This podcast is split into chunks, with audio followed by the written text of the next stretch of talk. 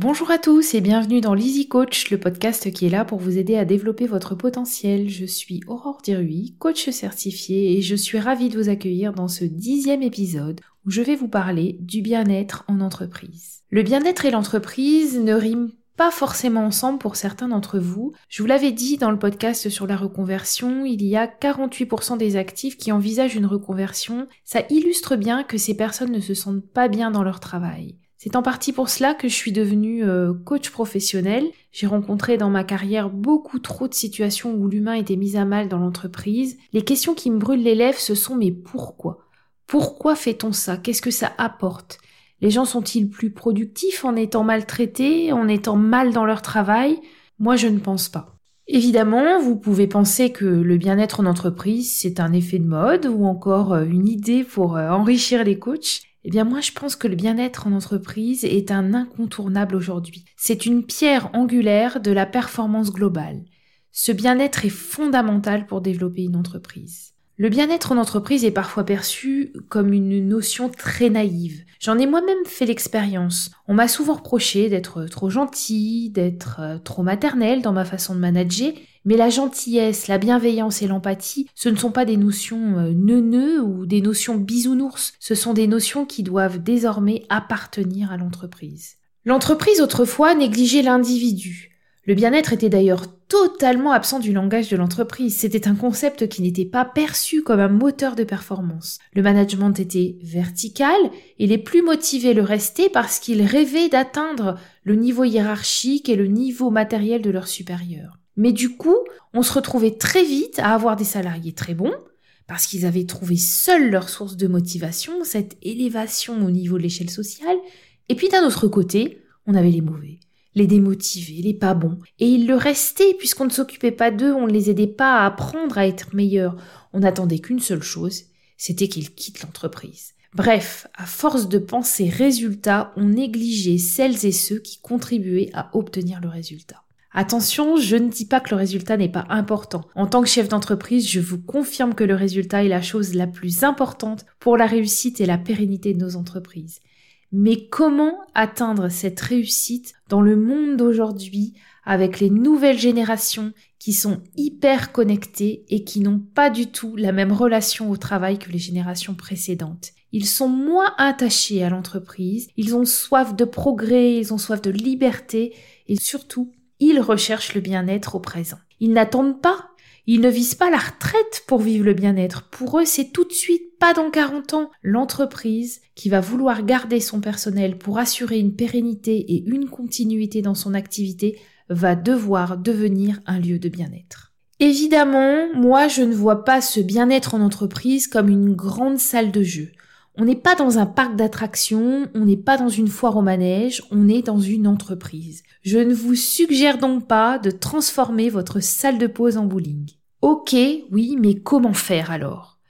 Ce mot bien-être renvoie à plusieurs notions. La notion de bonheur, la notion d'harmonie, la notion de bienveillance et la notion de motivation. Ça fait un sacré bouquet tout ça. En fait, les gens dans l'entreprise sont dans le bien-être quand ils sont bien dans leur peau et quand ils éprouvent du plaisir à vivre ensemble. Vaste programme pour les chefs d'entreprise. Prenons la notion de motivation. À mon sens, elle est vitale dans l'entreprise. La motivation, c'est le plaisir de faire, l'envie de réussir et le désir de progresser. Elle est donc bien une composante du bien-être en entreprise. Les salariés doivent être motivés pour se sentir bien et cette motivation, cette énergie, ils vont la trouver grâce à des relations positives qui vont leur apporter du plaisir au travail et de la confiance. À l'inverse, un salarié qui se trouve entouré de relations négatives vous imaginez bien qu'il va être dans le doute, dans le stress et au final dans le mal-être. Pour moi, l'un des facteurs essentiels du bien-être en entreprise, c'est la bienveillance. Il est évident que si la bienveillance vient de la direction, c'est plus efficace, elle se met en place plus rapidement et plus simplement dans l'entreprise. Mais il y a des managers, alors quand je dis manager, hein, je pense au sens général, c'est-à-dire les cadres, les dirigeants, les managers, les chefs d'entreprise, tous les profils qui gèrent une équipe. Donc je disais, il y a des managers qui ont peur de passer pour des trop gentils. Voyez ce que je veux dire? Des bisounours, un peu niais, comme je disais tout à l'heure. Parce que la gentillesse peut être perçue comme une faiblesse. Mais un manager bienveillant n'est pas obligé de devenir totalement niais ou béni oui oui. Pour moi, un manager bienveillant doit être attentif et ouvert à ses salariés. Il doit être dans l'empathie. Mais il n'est pas là pour faire plaisir à tout le monde, il doit rester juste, féliciter ceux qui le méritent et aider à faire progresser ceux qui se sont trompés parce qu'on a tous le droit à l'erreur et qu'un bon manager est là pour faire progresser son équipe. Le manager bienveillant n'est pas là non plus pour se faire écraser par les autres. Le manager doit embarquer son équipe avec lui. Il ne peut pas travailler seul, donc la solution pour lui, c'est d'être sympa, ouvert et juste. Mais tout ne doit pas venir de là-haut. Vous pouvez agir aussi. Vous pouvez devenir acteur de la bienveillance et du bien-être dans votre entreprise. Vous avez votre rôle à jouer. Et si vous décidez de ne pas jouer ce rôle, je vous préviens, vous n'aurez plus le droit de vous plaindre. Je vais vous présenter quelques astuces pour vous permettre de devenir acteur de la bienveillance et du bien-être dans votre travail. Premièrement, soyez positif. Souriez et arrêtez de râler ou de ronchonner. C'est fatigant pour votre entourage professionnel et plus vous râlez, plus les gens autour de vous vont râler. Quelle super ambiance. Donc souriez. Si vous avez un peu de mal à le faire spontanément, eh bien entraînez-vous. Faites-le par exemple devant votre miroir le matin comme un rituel, un petit exercice à faire et puis ce sera tellement plus agréable de vous regarder dans le miroir avec un joli sourire. Une fois cette habitude prise de vous sourire dans votre miroir le matin, essayez de sourire à la première personne que vous croisez dans l'entreprise le matin. Vous allez ensuite essayer de distribuer ce sourire aux autres petit à petit. Si vous êtes comme moi un grand souriant, je vous conseille de distribuer ces sourires au quotidien dans votre entreprise à tout le monde. Et vous allez petit à petit voir, grâce à l'effet miroir, et oui, encore le miroir, que les autres vont finir par se mettre à sourire aussi et ce sera tellement plus agréable. Ça me fait penser à une petite anecdote me concernant. Vous avez certainement déjà eu l'occasion de tomber sur une vendeuse pas très aimable, qui ne sourit pas du tout, qui ne vous regarde pas dans les yeux et qui vous répond très sèchement. Je n'émets aucun jugement vis-à-vis de cette personne, je ne sais pas quelle journée elle a eue, ni quelle difficulté elle a rencontrée pour être dans cet état négatif, mais mon grand jeu, c'est de lui servir mon plus beau sourire et de la regarder sincèrement avec ce sourire, et quand la vendeuse finit par sourire aussi, je vis ça comme une petite victoire personnelle, essayez, ça marche 95% du temps. Même avec le masque, ça fonctionne, parce que votre visage entier sourit. Voilà, il ne vous reste plus qu'à distribuer les sourires. Deuxième astuce, pour euh, compléter ce beau sourire, employez des mots positifs. Distribuez les phrases positives comme euh, c'est bien, super, on continue comme ça. Même si vous n'êtes pas manager, n'oubliez pas l'effet miroir. Ça vous fera plaisir aussi d'entendre ces phrases positives dans la bouche de vos collègues. Ne parlez pas mal de vos supérieurs. N'utilisez pas tous ces mots négatifs que vous avez l'habitude d'employer.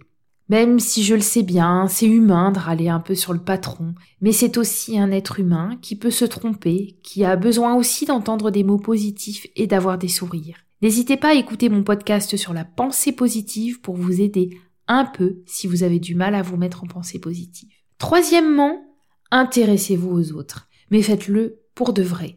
Ne balancez surtout pas un bonjour ça va sans attendre de réponse. C'est très désagréable pour la personne qui reçoit ce ça va et qui n'a même pas le temps de délivrer une réponse que vous lui avez déjà tourné le dos. On a tous des jours avec et des jours sans et dans les jours sans, ça peut faire du bien d'avoir une oreille attentive pendant quelques minutes pour se libérer un peu. Bon, attention, je ne dis pas qu'il faut transformer dès lundi votre bureau en salon de papotage. Vous êtes tout de même en entreprise, vous êtes là pour travailler, ne l'oubliez pas. Mais accorder quelques minutes à un collègue en lui souriant, en l'écoutant, va lui permettre de se libérer et vous, en étant gentil, vous allez commencer votre journée avec une belle sécrétion d'endorphine qui va vous faire un bien fou. Je passe maintenant aux actions un peu plus terre à terre, mais tout aussi importantes. Donc quatrièmement, vos horaires. Je sais qu'en France, il y a encore euh, la culture de la présence plutôt que celle de l'efficacité. Pour l'avoir fait moi-même au début de carrière, je vous conseille de tenir bon sur ce point. Pas la peine de passer des heures au bureau, de toute façon vous n'êtes plus efficace au bout d'un certain temps. Ça vous fatigue et vous perdez l'équilibre pourtant nécessaire entre votre vie privée et votre vie professionnelle.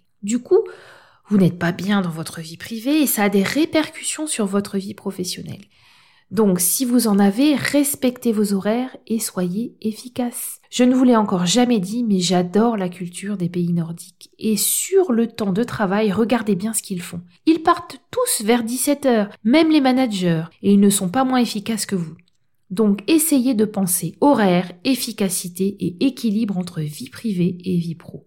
Et si vous avez un patron ou un manager qui a la culture du temps de présence, ne lâchez pas, prenez le temps d'argumenter et de prouver par votre efficacité que vous avez raison et que cet équilibre est important pour vous. Ça ne se fera peut-être pas du jour au lendemain, mais essayez, c'est pour votre bien-être. Cinquièmement, planifiez vos tâches de la journée. Fixez-vous quelques objectifs dans votre journée, juste pour avoir le plaisir et la satisfaction de vous dire à la fin de la journée Ah, j'ai bien travaillé aujourd'hui. Vous repartirez du bureau plus léger et de bonne humeur. C'est mieux pour passer une bonne soirée. Et enfin, sixièmement, Prenez soin de votre espace de travail. C'est votre bureau. Rangez-le, aménagez-le pour qu'il soit ergonomique. Il n'y a pas que la chaise ou l'écran qui sont eux des investissements de l'entreprise. Non, je vous parle de la disposition de vos affaires sur votre bureau, votre système de classement, vos notes. Organisez tout ça pour que votre environnement de travail soit le plus agréable possible. J'espère que vous l'avez compris, quelle que soit votre position, chef d'entreprise, manager, salarié, c'est à vous de jouer. Osez, pour devenir acteur de votre bien-être en entreprise. Je finirai sur une autre petite anecdote qui ne me concerne pas moi, mais j'ai trouvé l'idée super. Elle vient de ma sœur. Elle accorde beaucoup d'importance au lien qu'elle tisse avec ses collègues de travail. C'est un lien essentiel pour elle. Euh, elle avait envie de se mettre au sport, mais avec ses deux enfants, elle n'avait jamais le temps. Elle a eu l'idée de mettre en place une petite pause gym avec ses collègues sur leur temps de pause déjeuner, une petite organisation simple chacun son tapis, une vidéo sur internet, on fait du sport et en plus on rigole bien ensemble. Moi je trouve l'idée géniale et quel bien-être. Coup de chapeau à ma petite sœur pour cette idée. Alors à vous, allez-y, le bien-être au travail vous tend les bras. Je m'arrête là pour aujourd'hui. N'hésitez pas à nous laisser un commentaire si vous avez envie de réagir ou à partager ce podcast avec vos amis. N'hésitez pas non plus à m'envoyer des idées si vous voulez que je traite de certains sujets. Merci beaucoup d'avoir écouté ce podcast jusqu'au bout, j'espère qu'il vous a plu. Si vous souhaitez aller plus loin, que vous n'arrivez pas à mettre en pratique ces conseils et que vous auriez bien besoin d'un coup de pouce, contactez-moi pour échanger sur le sujet. Et si vous souhaitez aller encore plus loin, je vous proposerai des solutions d'accompagnement qui vous correspondent. Je vous souhaite un très bon week-end et je vous dis à vendredi prochain.